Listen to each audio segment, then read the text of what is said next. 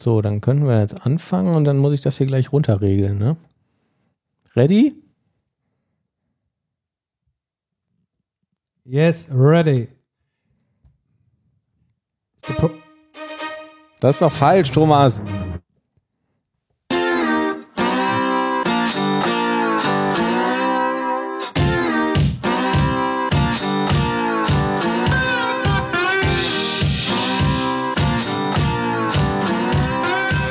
Halli, hallo, ihr lieben, wunderbaren Zuhörer dieses tollen Podcasts namens DevCouch. Wir begrüßen euch und wir bedanken uns jetzt schon mal, dass ihr uns zuhört für die tollen Sachen, zu den tollen Sachen, die wir euch hier berichten wollen aus der .NET-Welt und vielleicht sogar ein bisschen Smalltalk. Man weiß es nicht.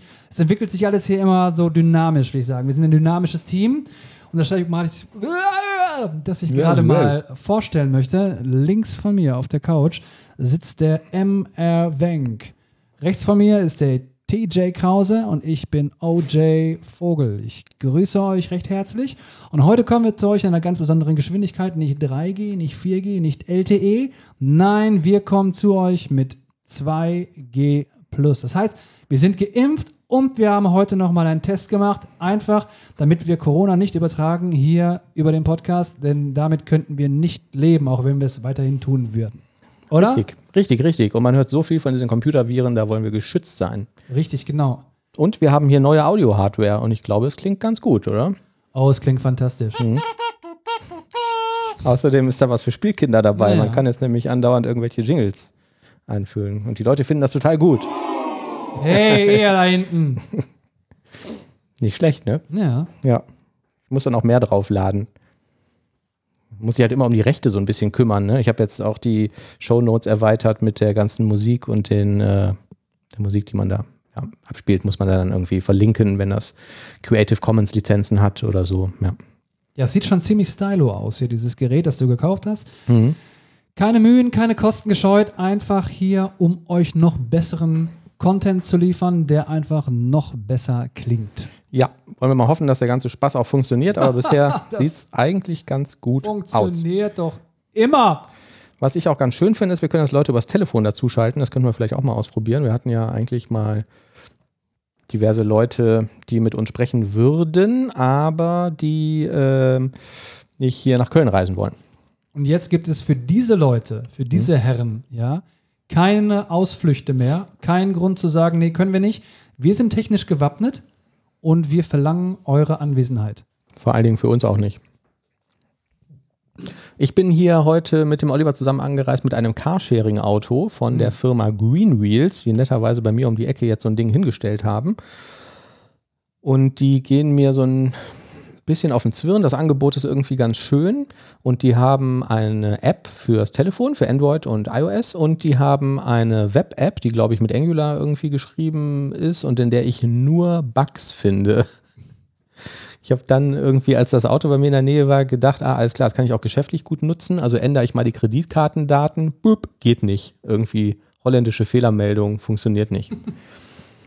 ähm, dann habe ich da ein Bug-Ticket aufgemacht. Das war aber relativ umständlich. Habe ich mir gedacht, komm, wer weiß, wie lange das dauert, rufst du beim Support an und erklärst denen mal, was da eigentlich los ist. Ähm, ja, habe ich dann auch gemacht. Der ähm, Mensch am Telefon war total freundlich und super nett und sagte irgendwie, ja, ähm, dann schicke ich Ihnen mal so eine E-Mail zu. Ähm, das ist so eine Standard-E-Mail, wo nochmal abgefragt wird ähm, über das Problem, was Sie da gefunden haben. Ähm, ja, also wie man das so kennt, so eine Checkliste irgendwie. Ne? Haben Sie das probiert, haben Sie das probiert, haben Sie das probiert. Mhm. So. Und ähm, die möchte ich einmal kurz vorlesen. Wir sind gespannt. Ja. Welcher Browser wird verwendet? In Klammern Internet Explorer, Chrome, Safari, Opera, Firefox, tritt in allen Browsern dasselbe Problem auf. Antwort: Firefox, Safari, Edge jeweils latest. Ist der Browser auf dem neuesten Stand? Alle Updates installiert? Ja. Welche Browserversion wird verwendet? Latest. Ist das Betriebssystem auf dem neuesten Stand? Sind alle Updates installiert? Ja, optionale kommutative Updates sind nicht installiert. Wurde ein anderer Computer ausprobiert? Nein. Welche Internetverbindung besteht? LAN, WLAN, WLAN nur bis zum Router, dann Glasfaser. allgemeine Fragen. Meldest du dich bei Greenwheels Deutschland an? Endet der Link auf unserer Homepage auf nl oder de? Weder noch. Während des Logins werde ich auf einen OAuth-Server geleitet. Die URL ist identity.greenwheels.com. Das Problem tritt aber nicht bei der Anmeldung auf, sondern beim Posten der geänderten Kreditkartendaten. Die Route ist greenwheels.com slash app slash de slash account slash billing. Der Post wird dann aber gemacht auf westgreenwheels.com account service slash customer slash credit card mit diesem Payload. Dann habe ich da noch ein Payload gepostet und der REST-Service antwortet mit einem HTTP 500 und diesem JSON Success Error could not load file or assembly Greenwheels Data Access Layer Clients Internal Schufa Service 1.0 Bad Request System cannot find the file specified. Es sieht so aus, als würde eine Assembly nicht deployed worden sein. Wenn die Datei oh. da ist, gucken Sie doch mal in der Projektdatei, ob die Assembly inklusive des Public Key Token referenziert wird, weil eventuell hat sich die Version geändert, aber der Token wurde nicht geändert. Der ist sowieso optional. Wenn das nicht der Fall ist, vielleicht eine Dependency der Assembly. Bei .NET Framework werden ja teilweise die Abhängigkeiten beim NuGet Restore mit falschen Versionen überschrieben. Wurde der richtige Benutzername angegeben? Ja. Wurde das richtige Passwort eingegeben? Ja. Wurde ein temporäres Passwort getestet? Nein. Vielen Dank im Voraus und für deine Mühe und Mithilfe. Am Tag danach war der Fehler korrigiert. Dann habe ich die Daten geändert und ähm, wollte dann noch was Zweites. Ach so, dann wollte ich meinen Tarif ändern. Man kann also Tarife buchen, ne? wie bei Netflix oder so. Funktioniert nicht. Weil irgendwie war da kein Event-Listener, glaube ich, auf diesem Klick von dem Button registriert. Da passierte halt einfach nichts. Da habe ich das nächste Ticket aufgemacht, da haben sie mir aber keine E-Mail mehr geschrieben. Das nächste Mal ähm, musst du direkt irgendwie so dein Angebot mit Stundensatz irgendwie hinschicken. Ja, hier ist der Fix. ich kann Ihnen das auch fixen. Ich habe hier schon mal einen Pull-Request vorbereitet. Ja. Aber es ist wirklich beruhigend zu wissen, dass sogar die großen Jungs da oben, ja, sogar die kochen alle nur mit Wasser. Apropos Kochen, ich glaube, das Essen ist gekommen. Ja, das heißt, bis gleich. Tschüss, bis gleich. Kennt ihr den Ausdruck oder die Tätigkeit polisieren? Ist das sowas wie Klinkenputzen? Ich habe neulich meine ähm, eine Versicherung äh, angeschrieben, wo ich eine Haftpflichtversicherung abgeschlossen habe, eine neue, und habe darauf hingewiesen, dass ich irgendwie die Unterlagen immer noch nicht bekommen habe. Und die haben mir gesagt, ja, sie bekommen das, wenn die neue Versicherung polisiert ist. Worauf ich dann geantwortet habe, ob sie mir erklären könnten, was das Wort polisieren bedeutet. die haben gesagt, ja, das ist die Tätigkeit, wenn dir die Versicherung ausgestellt wird. Das war mir neu. Habe ich direkt mal nachgegoogelt. Ich hätte unter Polisieren was anderes verstanden. So jemand, der guckt, dass alle Regeln eingehalten werden, so von den Policies im Englischen. Also. Ja. Jemand, ja. der guckt, ist denn auch da ein Pull-Request gestellt worden? Sind alle Acceptance Criteria erfüllt? Ja. Ja, kann sein. Mhm. Das macht ja. wirklich Sinn. Aber so war es wohl nicht gemeint. Aber ich finde das dann immer lustig, wenn man dann äh, mit solchen Fachbegriffen konfrontiert wird, als Kunde, der davon irgendwie noch nichts gehört hat. Beim letzten Mal ähm, hattet ihr mich gefragt, wie äh, weit eigentlich eine Seemeile ist. Ja, richtig, genau. Genau. Und da stand ich natürlich irgendwie mit runtergelassenen Hosen da und habe mich jetzt nochmal konkret informiert. Merket auf. Hm. Der Erdumfang beträgt ungefähr 40.000 Kilometer und wir teilen den ein in 360 Grad. Und jeden, ähm, jedes Grad besteht aus 60 Bogenminuten. Und wenn du jetzt hingehst und teilst die 40.000 durch 360 durch 60, kommt daraus die Länge einer Seemeile. Das sind 1,8518 Kilometer. Aber hast du uns das nicht letzte Mal genauso auch erklärt oder was hast du letzte Mal geschwafelt? Ähm, ich äh, war mir nicht hundertprozentig sicher und war deswegen irgendwie ein bisschen unsicher, aber ja, genau so ist es. Hm. Hm? Ich glaube, irgendeinen Schritt hattest du weggelassen, vielleicht die Minuten und so, und dann kam irgendwie was Komisches ich glaub, raus. Ich bin irgendwie, irgendwie ich habe ich hab noch irgendwie eine 100 mit reingebracht und nicht diese 60 Minuten oder so bei dem Grad, ja, irgendwie sowas. Genau, aber so kann man sich das selber ausrechnen.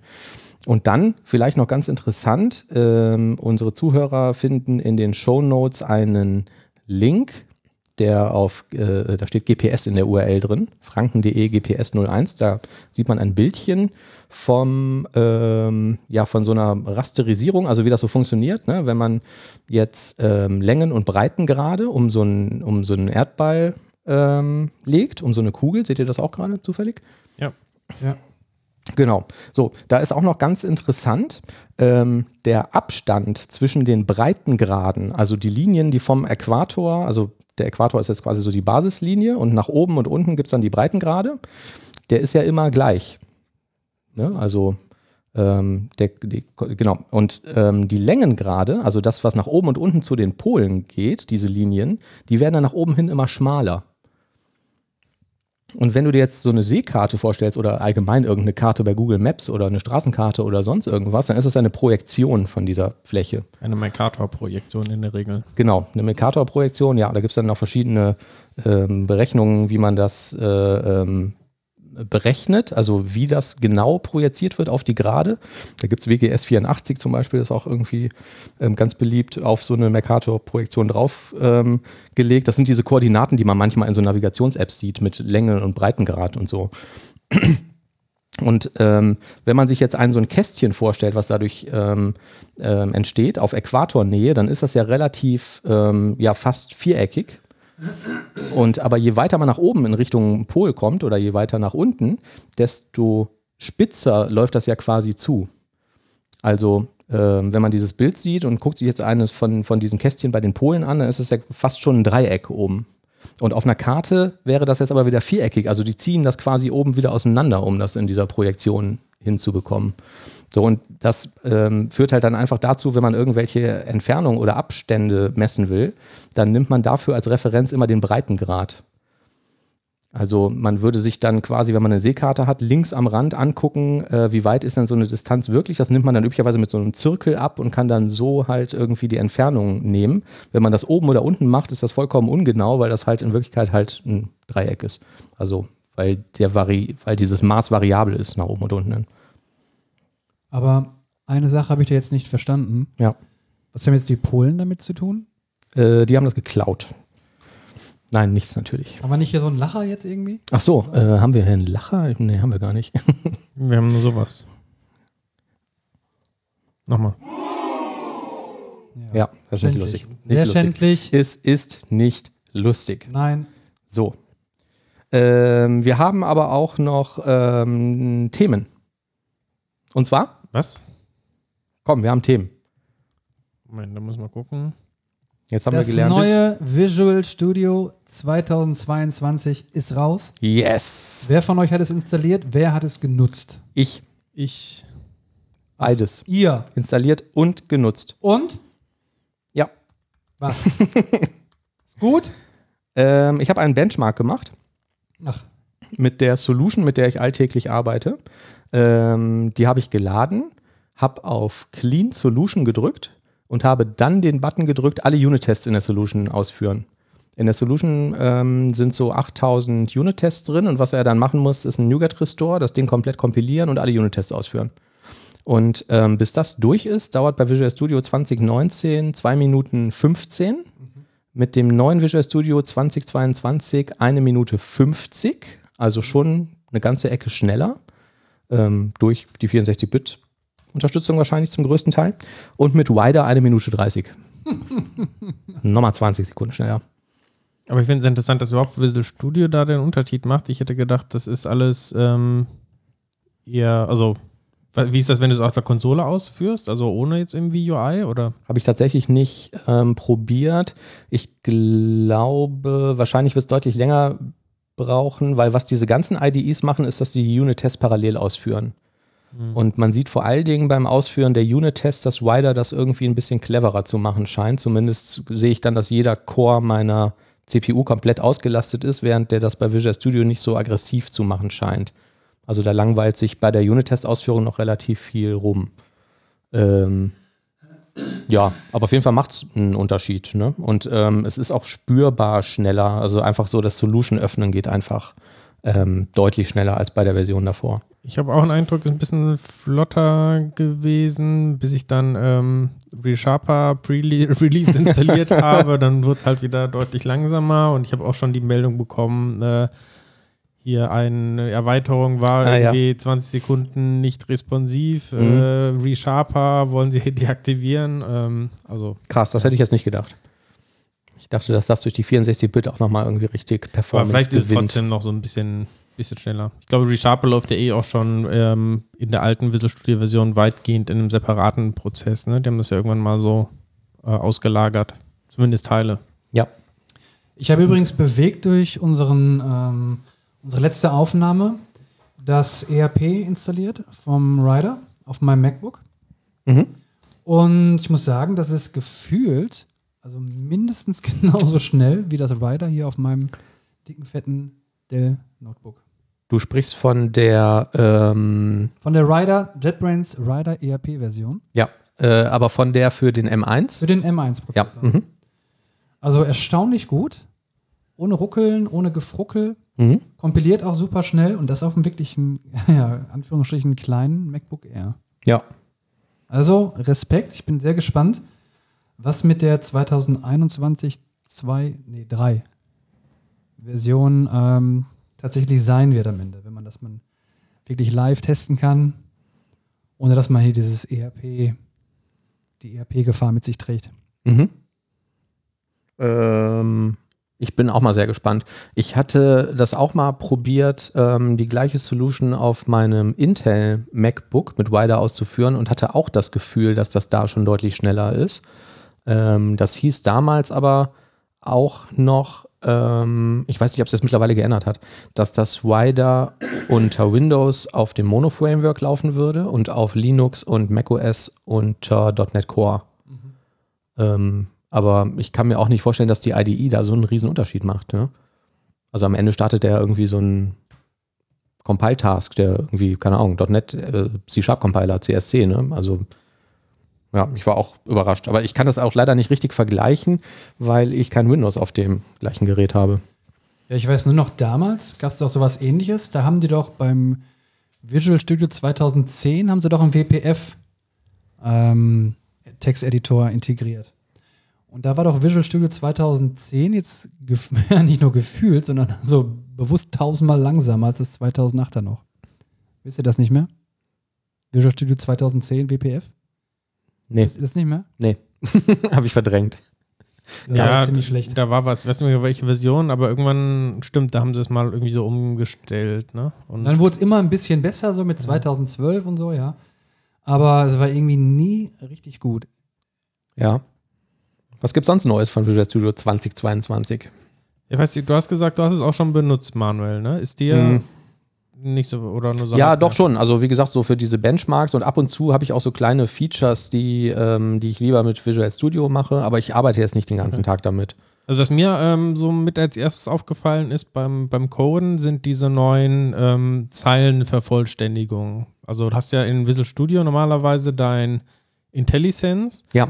Es gibt aber jetzt auch so Vorschläge, wie du eine ganze Codezeile quasi vervollständigen kannst und das Ganze halt irgendwie intelligent auf Basis deines äh, aktuellen Kontextes. Ähm, das heißt, Beispiel, du machst irgendwie einen Methodenaufruf, ähm, machst die Klammer irgendwie auf und der schlägt dir dann automatisch so in einem ähm, im grauen Text irgendwie vor, wie du jetzt äh, die Parameter vervollständigen könntest auf Basis der Variablen, die da irgendwie äh, gerade existieren. Ja, Ähm, genau. Mhm.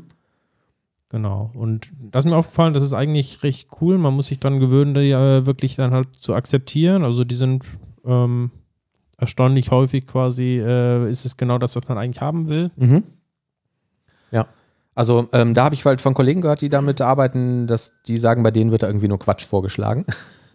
Aber ähm, ja, 100 Pro ähm, habe ich es auch. Äh, wie gesagt, ich arbeite jetzt nicht ähm, jeden Tag damit. Ich habe vor allen Dingen hat mich halt interessiert, wie, wie viel sich da für die ähm, oder wie viel sich in Sachen Performance ähm, getan hat.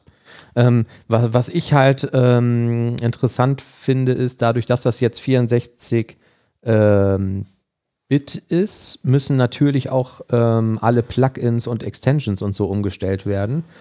Und ähm, zwei Sachen, die ich sehr gerne benutzt habe bei Visual Studio, als ich noch ausschließlich Visual Studio verwendet habe, war, ähm, ach, wie heißt es denn gleich? Oder fangen wir mit dem anderen an, was mir einfällt. Das ist Nquench. Ne? Das ist irgendwie so ein Continuous Unit Testing ähm, System, was ziemlich cool funktioniert. Das läuft halt auf äh, einem ausgelagerten Prozess, auf einem extra zugewiesenen CPU-Kern und das kompiliert die ganze Zeit im Hintergrund die Anwendung, macht Code Coverage und führt die Tests dann kontinuierlich automatisch aus, zeigt im Editor an, äh, hier hast du gerade einen Test kaputt gemacht, nur weil du halt irgendwie einen Buchstaben eingetippt hast und so.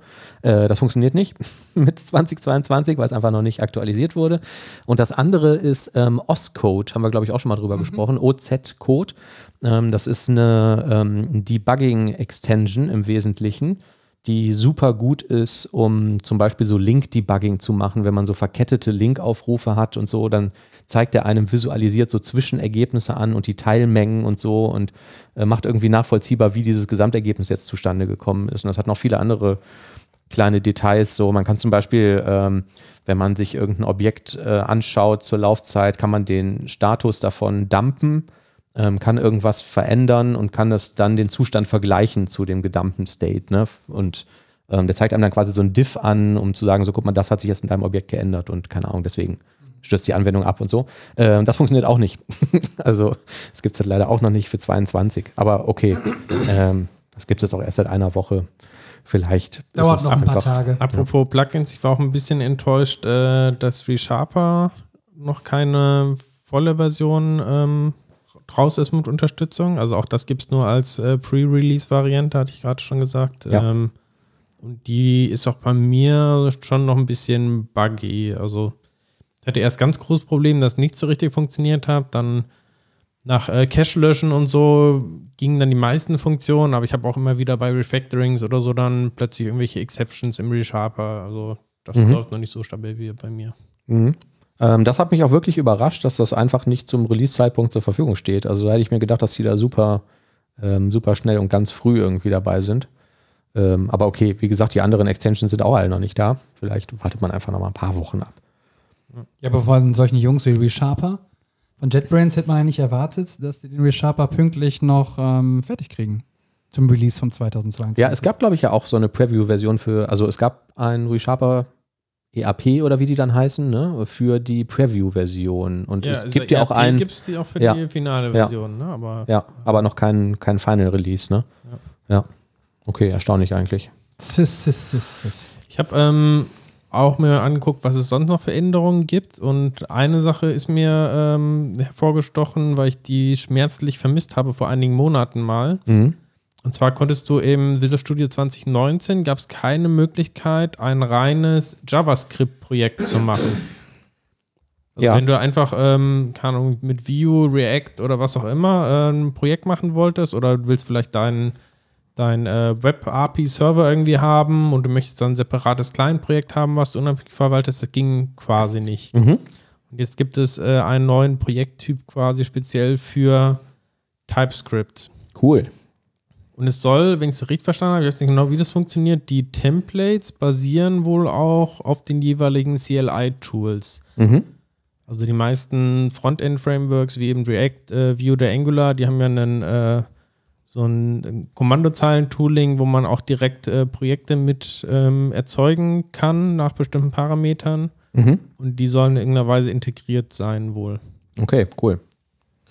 Ähm, Worauf ich auch noch sehr gespannt bin, zusammen, ähm, ich weiß gar nicht, ich habe das jetzt irgendwie, ist es ein Tag früher oder ein Tag später oder doch zeitgleich erschienen, so, das, keine Ahnung, habe ich irgendwie den Überblick verloren, aber ist auch völlig wurscht, weil ähm, was jetzt mittlerweile halt auch draußen ist, ist ähm, das dort, na, jetzt habe ich fast Framework gesagt. .NET 6 ist draußen. ähm, und ähm, da habe ich mir auch ein paar Sachen nochmal angeguckt.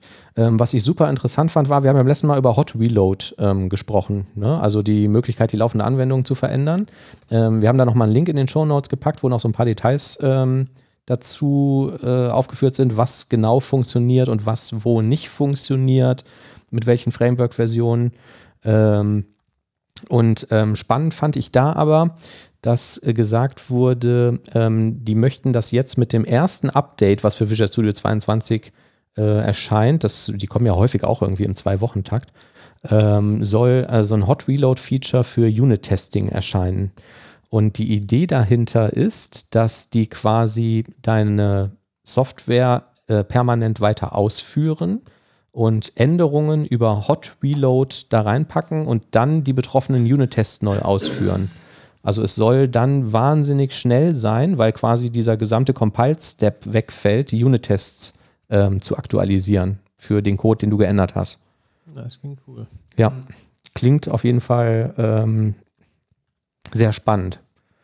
Ähm, was ich dann noch gesehen habe, es gab ja diese .NET-Conf, da habe ich mir ein paar Videos von angeschaut, ähm, was mir an, das jetzt allerdings, äh, wir, wir mischen das jetzt wild durcheinander, ähm, das ist ein C-Sharp 10 Feature, ähm, was ja auch mit .NET 6 kam, ähm, das With-Keyword.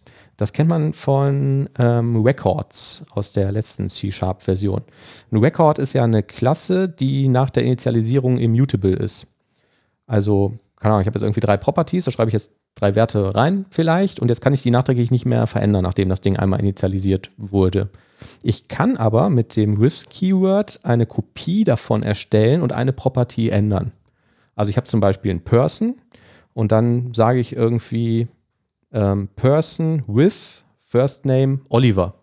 Ne, dann kopiert er mir das, ähm, das Record und setzt diese eine Property neu. Und dann ist der First Name halt Oliver, obwohl er vorher Claudia war. Bitte? Vogel. Vogel, richtig. Ja, wo der vorher Vogel war, genau. So, das, das gab es halt, äh, das ist jetzt nichts Neues, das gab es schon. Ähm, und neu ist aber, dass das mit jedem Datentypen jetzt funktioniert. Also nicht mit jedem Datentypen, aber mit Structs und mit Klassen. Das heißt, ich habe irgendeine Klasse, die dann kein Record sein muss.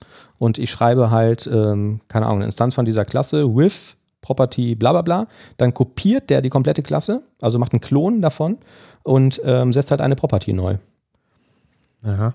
Aber ich dachte, also das with-Keyword hat doch vorher so funktioniert, dass es eine with-Methode quasi generiert wurde, die dann quasi durch Compiler Magic aufgerufen wurde. Und diese with-Methode hatte quasi wieder alle verschiedenen ähm, Parameter, die halt auch die Zielklasse hat. Und ich dachte, das wäre schon immer möglich gewesen, quasi selber so eine with-Methode zu erstellen. Ähm, selber die Methode zu erstellen, weiß ich ehrlich gesagt nicht. Also was jetzt funktioniert, nur aufgrund dafür, dass du, dass du dein Projekt auf C-Sharp 10 schreibst, ist halt, dass du quasi mit diesem äh, with-Keyword und so einer Property-Änderung eine Kopie von diesem, von diesem Teil erzeugst, ohne dass du irgendwie Code dafür Weißt du, was der im muss. Hintergrund dazu macht? Ich habe nicht die geringste Ahnung. das haben die da nicht verraten. Ich, das frage ich mich häufiger. Auch bei diesem ähm, Hot Reload, bei diesem Beitrag, den ich verlinkt hätte, hätte mich auch interessiert, wie das eigentlich technisch funktioniert und was sie da eigentlich genau machen. Ähm, ja, ich meine, es ist Open Source, so wer möchte, kann sich das angucken, aber ich würde es gerne würde es gerne auch so mal wissen. Ich weiß auch nicht, was der mit dem, mit dem With-Keyword genau macht.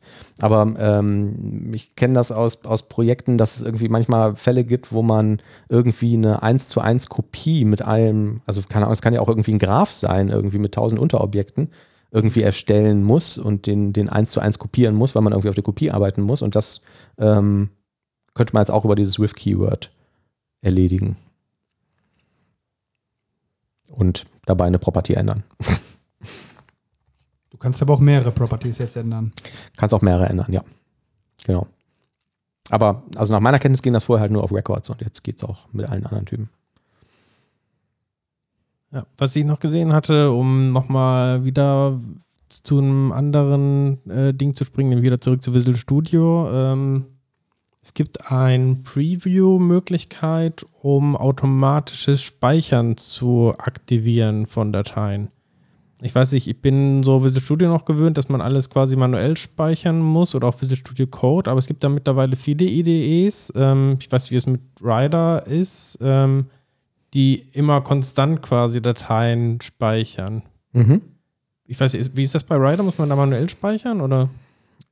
Um, um ehrlich zu sein, weiß ich das nicht. Ich glaube, du kannst in den Settings einstellen, dass er so ein Autosave macht.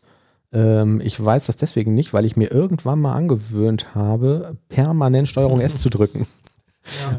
Ich hatte mal einen Rechner, ich hatte mal einen Rechner, der nicht so stabil war und so. Und deswegen habe ich irgendwann mal fast nach jedem Enter Steuerung S gedrückt. Und das mache ich, glaube ich, immer noch so. Deswegen keine Ahnung. Ja. Also diese Preview-Funktion, die macht es wohl, wenn du den Fokus wechselst. Also ich weiß nicht, ob das äh, im Zusammenhang mit dem ähm, Hot Reloading oder sowas vielleicht interessant sein könnte, dass du quasi einfach nur noch tippst, ähm, tappst irgendwie zum Browser und dann wird es äh, direkt aktualisiert. Stimmt. Erstmal einen Moment drüber nachdenken. Ja, ja, absolut. Ja, coole Idee eigentlich. Also du, keine Ahnung, änderst da irgendwie zehn Zeilen Code und Klicks auf den Browser und der macht dann in dem Moment das Auto-Reload nach dem, nach dem Hot-Reload, ne? Wie auch immer das jetzt irgendwie technisch dann funktioniert. Ja, cool. Klingt gut. Ähm, ja, was, ich auch noch äh, gefunden hatte, ist jetzt nicht so spektakulär, aber eigentlich finde ich das ein ganz cooles Feature, ähm, sind diese File-Scoped Namespaces. Also ähm, die, die klassische 10 äh, C-Sharp-Klasse, ähm, da steht ja dann außen immer ein Namespace drum mit dem Namen des jeweiligen Namespaces, in dem die Klasse liegt, äh, mit geschweiften Klammern. Und in den geschweiften Klammern steht dann die Klasse. Und ähm, die geschweiften Klammern kann man sich dann klemmen bei C-Sharp 10. Ähm, kann man erstmal sagen, ja, okay, so, was macht das für einen Unterschied? Der, der wesentliche Unterschied ist, dass man das Einrücken spart. Also die Klasse steht dann halt quasi komplett links eingerückt und man spart halt einfach noch ein, so per Default-Setting vier Spaces pro Datei, die halt der gesamte Code nochmal eingerückt ist. Und das ist dann eher, ähm, ja, das ist dann halt linksbündig eingerückt, wenn man die verwendet. Kann man auch in der gesamten Solution einfach mal per Alt-Enter-Refactoring irgendwie umstellen ähm, sofern man, ähm, was man ja wahrscheinlich sowieso nie machen sollte, verschiedene Namespaces nicht in einer Klasse gemischt hat, ähm, refactort er das dann einfach und dann hat man auf einmal voll viel Platz im Editor. Und das ist tatsächlich so ein Ding, wo man sich dann irgendwie fragt, warum war es eigentlich, eigentlich nicht schon immer ja. so? Ist doch irgendwie merkwürdig, ne? Und in dem Zusammenhang noch ein, auch ganz interessant, Global Usings. Kennt ihr die? Ja. Ja, ach verdammt. Aber ich meine, wir hätten das auch schon haben wir darüber gesprochen? oder vorletzten Folge drüber gesprochen. Ah. ah. Aber nochmal, wenn es in Vergessenheit geraten ist, kannst du ja nochmal erwähnen. Ja, so auch der Klassiker, ne? du hast halt irgendwie Usings da drüber und ähm, da steht dann, was weiß ich, fast in jeder Klasse vielleicht irgendwie ein System drüber, also Using System und dann brauchst du vielleicht noch, keine Ahnung, Link using system.link oder so. Und in äh, 95% der Klassen hat man das irgendwie immer mit dabei. Und da steht dann in jeder einzelnen Datei steht halt dann oben drüber irgendwie derselbe Text. Und jetzt packst du eine ähm, Datei zum Projekt hinzu und schreibst da äh, diese Usings rein mit dem Wort Global davor. Also dann steht halt da Global Using System und Global Using System Link und dann gilt das automatisch für jede ähm, Datei des Projekts und dann kann man sich die sparen. Und auch die Refactoring-Tools von ähm, Visual Studio erkennen das dann und ähm, sagen dann quasi, dadurch, dass es hier in dem Global steht, ist es hier überflüssig und dann kannst du das mit Alt, oh, Entschuldigung, mit Alt-Enter oder Steuerung Punkt ähm, äh, refactoren und rausschmeißen. Ne? Macht die Klassen einfach kleiner und aufgeräumter. Vielleicht da noch eine Ergänzung zu, die habe ich auch erst heute gelernt. Ähm, es gibt so ein paar Usings, die vom SDK quasi direkt mitkommen. Das heißt, ähm, wenn du zum Beispiel eine ASP.NET Core-Anwendung machst, dann gibt es ja so ein paar ähm, ja, äh, Standard äh, Microsoft, ne, wie heißt das jetzt? Microsoft.ASP.NET Core oder System? Jetzt weiß ich dem Namespace. Will mich da nicht festlegen. So ein, so ASP.NET Core Namespace, wir kennen äh, Namespaces ja quasi, die ja. man irgendwie immer wieder braucht. Mhm. Ähm, und die werden quasi durch das SDK festgelegt und ähm, sind dann auch äh, stehen in diesen Global Usings drin, standardmäßig, aber nur, wenn du quasi ein neues .NET 6 Projekt erzeugst. Dann ähm, trägt nämlich, also in dem Standard-Projekt-Template ist in der Projektdatei nämlich ein Flag drin, um diese globalen Usings vom SDK zu aktivieren. Ah, cool. Wenn man jetzt ein ähm, Projekt entsprechend migriert, dann muss man das noch äh, extra aktivieren äh, weiß jetzt nicht mehr genau den Flecknamen, irgendwas mit Enable Usings oder Enable Implicit Usings oder irgendwie sowas. Mhm. Ähm, findet man aber sicherlich schnell raus und dann kriegt man halt so ein paar Standard-Usings auch schon direkt ähm, aus dem jeweiligen SDK mit. Ja, cool. Was ich übrigens noch ganz interessant finde, sind Generic Attributes. Sind möglich in C Sharp 10. Generic Attributes, meine Damen und Herren. Was macht das? Das ja, ich weiß nicht. Zum Beispiel mh, mm, kennst du, wenn du über eine Property so einen Type-Converter quasi festlegst, hm. dass du sagst, dieser Typ soll jetzt konvertiert werden äh, mit, einem, ja, speziellen Konvertierungsalgorithmus, musstest du das Attribut festlegen und musstest dann in den Konstrukte des Attributs ein Type-Off machen. Ein Type-Off, ja. blablabla, diesen Typen. Ja. Das musst du nicht mehr machen, weil es gibt jetzt ah, Generic ja, ja, ja, ja. Jetzt, jetzt habe ich es auch verstanden. Das heißt, du schreibst, schreibst, den Typen in spitze Klammer dahinter. Richtig, oder? genau.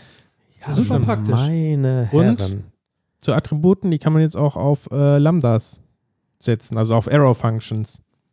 Normalerweise kannst du bei Arrow Function konntest du bisher keine äh, Attribute dran setzen. Ah, ja. Das geht jetzt Mhm. auch. Ah, cool. Und, wo wir gerade bei Arrow Functions sind, äh, es gibt jetzt, die haben jetzt äh, endlich einen impliziten Typ. Das heißt, wenn man, äh, ihr habt bestimmt schon mal die Situation gehabt, dass ihr irgendwie so, ein, ähm, so eine Arrow Function einer Variablen irgendwie zuweisen wolltet und da musste man dann immer mit irgendwie äh, New, Func, irgendwas arbeiten und dann äh, und das fällt quasi weg. Also man kann jetzt, äh, wenn der Typ quasi aus dem Kontext nicht klar, ganz klar wird, dann haben die trotzdem halt so einen impliziten Typ vom, ja, Ja. Von Funk irgendwas. Ja, ja, das ähm, haben die auch ähm, in, dieser, in diesem .NET-Conf-Video gezeigt. Ähm, das findet man bei Google irgendwie .NET-Conf und dann, ich glaube, das hieß auch What's New in C-Sharp oder so. Ähm, ja, fand ich auch ein sehr, sehr ganz nett. Es geht auch nur 30 Minuten und ähm, die zeigen da eigentlich nur mit praktischen Demos irgendwie, was man da als tolles Neues machen kann. Mir- Und, Ja, schieß los. nee, es gibt noch, äh, noch neuere Features. Äh, es gibt eine Verbesserung bei String Interpolation. Ja, das haben die Also- auch gezeigt. Also Ja. String Interpolation ist ja das neue Feature, ich weiß nicht, wann es reinkam, C-Sharp 9 oder 8 oder was auch immer. Hm. Ähm, dass du quasi direkt innerhalb eines Strings ähm, du Ausdrücke, Variablen verwenden kannst, die du in, Ja. geschwei äh, in geschweifte Klammern einfach setzt. Mhm. Das heißt, vor den String selber machst du so ein Dollarzeichen und im String kannst du dann in geschweiften Klammern irgendwie x äh, reinschreiben und dann setzt an der Stelle einfach die äh, Variable x, Mhm. äh, rendert der da. Ja. Also eine Vereinfachung zu dem, diesen, äh, diesen 0-1 äh, indexbasierten Dingern, die du mit String-Format extra noch äh, formatieren musstest. Ja. Und was haben die jetzt da verbessert? Einmal, das fand ich ganz cool, ähm, wenn das Ergebnis dieser String-Interpolation konstant ist, also zur Kompilierungszeit schon ähm, gerendert werden kann, dann kann man die auch als konstant quasi benutzen. Das klingt jetzt ein bisschen abstrakt, aber das ist, äh, nehmen wir an, du hast auch so ein, wieder dein Validierungsattribut, das Beispiel, was der Oliver gebracht hat, und du möchtest vielleicht noch eine Fehlermeldung oder sowas reinbringen und äh, hast dann irgendwie in deinem Attribut steht drin, ja, hier das Feld so und so darf nicht null sein. Mhm. Und dann willst du vielleicht statt da irgendwie den Namen des, äh, des Feldes da irgendwie fest reinzuschreiben, möchtest du gerne mit äh, Name of arbeiten. Ja.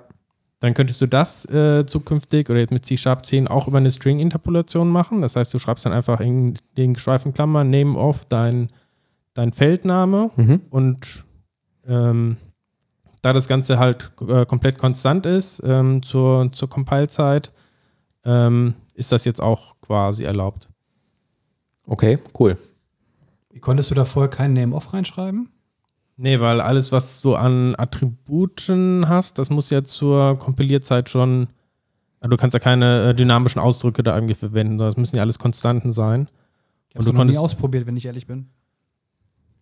Ja, aber war, ist so. Also,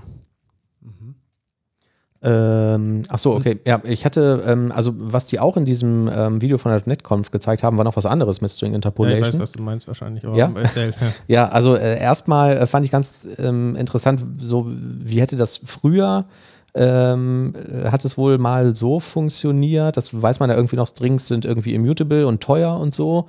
Und ähm, da hätte man jetzt, also man hat irgendwie einen einen Test, ähm, da steht, was weiß ich, ein String Hallo, dann mit Interpolation dahinter, äh, was hatten wir gerade, Person First Name ähm, und dann noch ein weiterer String Guten Tag. Ne, dann ähm, war es ja früher so, dass aus mehreren Strings immer wieder Strings zusammengebaut wurden und dann hatte man irgendwie zwischenzeitlich fünf Strings oder so, bevor dadurch der eine Zielstring zusammengesetzt wurde. Das wurde irgendwann so geändert, dass die hinter, hinter den Kulissen irgendwie einen, einen String-Builder verwenden, äh, weil das irgendwie performanter einfach ist, so darüber den String zusammenzusetzen. Und jetzt ähm, gibt es irgendwie das neue Feature, dass das Ding tatsächlich erst, also auch der String-Builder kostet ja Performance, daraus den String zusammenzubauen. Äh, leider haben die in diesem Video nicht genau äh, gezeigt, äh, wie, wie das technisch funktioniert. Ich habe es auch nicht nachrecherchiert. Ähm, dass dieser String erst in dem Moment zusammengebaut wird, wo der tatsächlich äh, ähm, unabweichlich benötigt wird. Also die hatten da so ein Beispiel mit, ähm, ich glaube, Debug, äh, Debug-Ausgaben, äh, wo quasi ähm, eine Methode, ähm, ich glaube, so ein Debug Whiteline oder so, hatte zwei Parameter und wenn der erste Parameter, der erste Parameter war ein Boolscher Parameter, der zweite Parameter war ein String. Und bei dem Aufruf ähm, wurde halt quasi, ähm, oder diese Methode sagt, wenn das hier true ist, dann schreibe äh, den Output in die Debug-Konsole. Und ähm, dieser String wird jetzt tatsächlich erst dann generiert, wenn der erste Value true ergibt. Also im Idealfall wird der überhaupt niemals zusammengebaut, was vorher halt nicht passiert wäre. Ne? Ich weiß nicht, man kennt das vielleicht irgendwie von äh, von so Logging-Frameworks oder so. Ne? Also du schaltest irgendwie Logging ab, hast aber trotzdem noch einen Log-Call da drin, wo irgendein komplizierter String zusammengebaut wird. Der String wird auf jeden Fall zusammengebaut und am Ende sagt irgendwie die Logging-Engine, ja, ist aber deaktiviert und deswegen logge ich den String nicht in eine Datei. Jetzt ähm, durch dieses neue Feature, wie immer das dann auch funktioniert, vielleicht findet das jemand raus, ähm, wird dieser String überhaupt nicht erzeugt wenn irgendwie fünf Calls weiter unten das äh, Logging deaktiviert ist. Also ich kann es im Ansatz erklären, wie Gerne. ich es gesehen habe. Ähm, diese, also String-Builder und so weiter wurden halt mit neuen Überladungen ergänzt, die einen neuen Parameter entgegennehmen, nämlich einen String-Händler.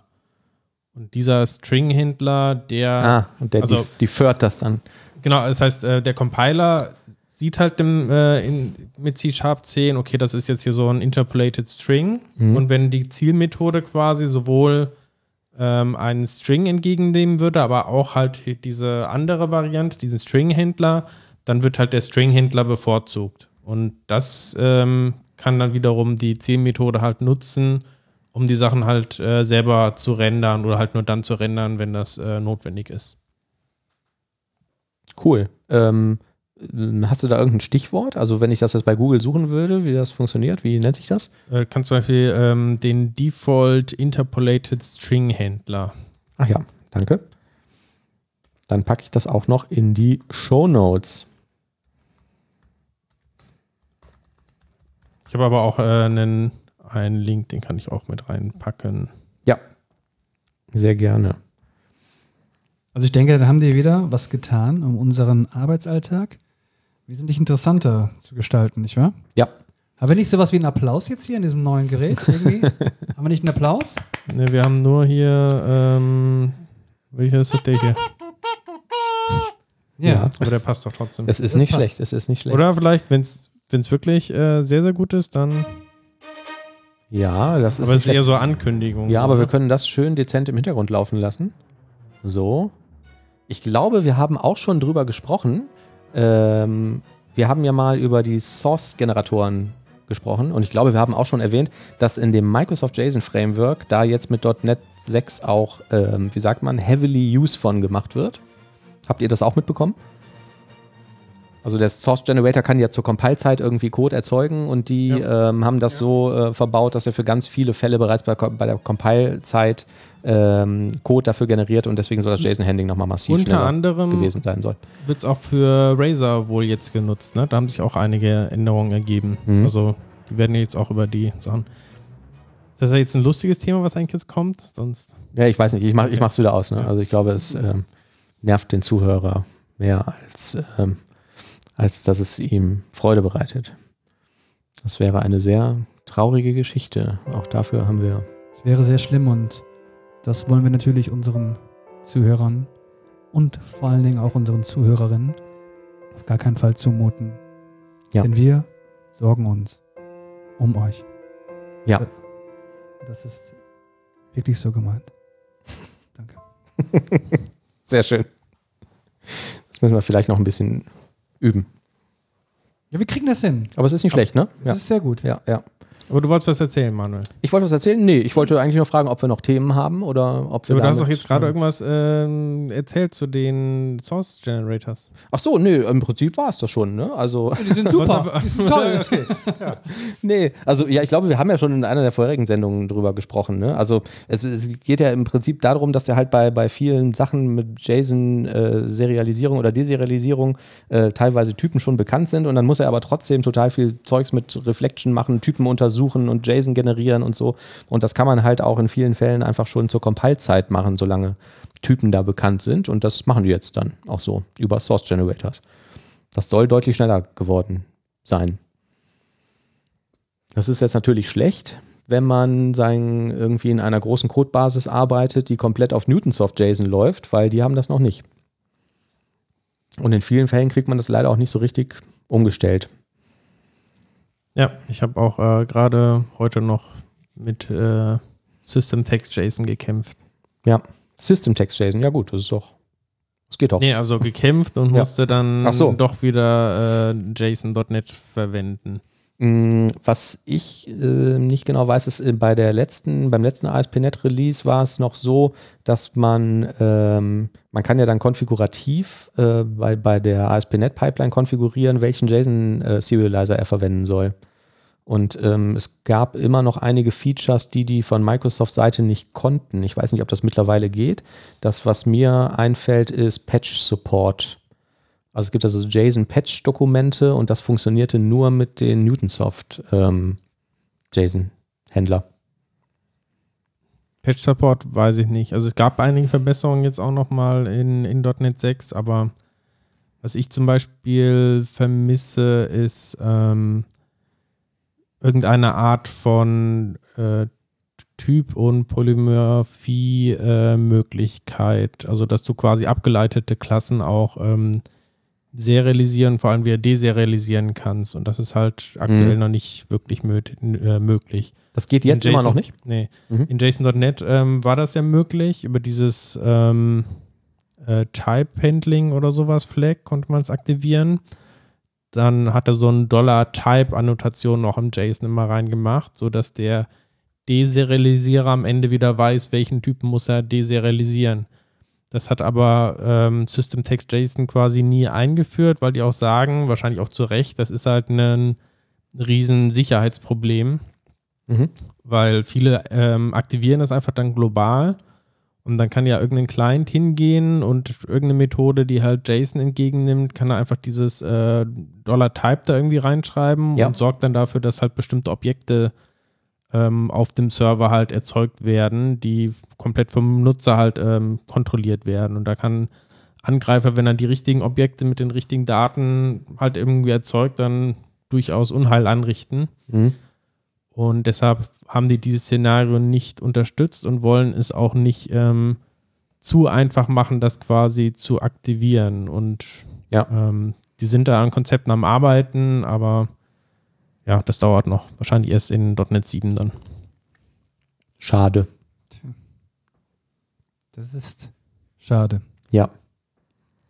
Wir brauchen fürs nächste Mal eine traurige Musik, die quasi sofort einsetzt. Ne? Die Musik, die wir jetzt haben, die traurig ist, die plätschert so ganz langsam da rein irgendwie. Das ist, das ist, die Traurigkeit ist nicht sofort hergestellt, wenn man den Knopf drückt.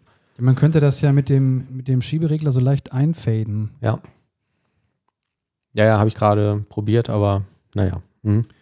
Übrigens, ich weiß nicht, äh, wie eure Meinung dazu ist. Ich habe letztens gehört, wenn du eine Frau datest, die ein Kind hat, das jetzt nicht von dir ist, das wäre ungefähr so, als wenn du Skyrim spielen würdest mit einem Safe-Game von jemand anders.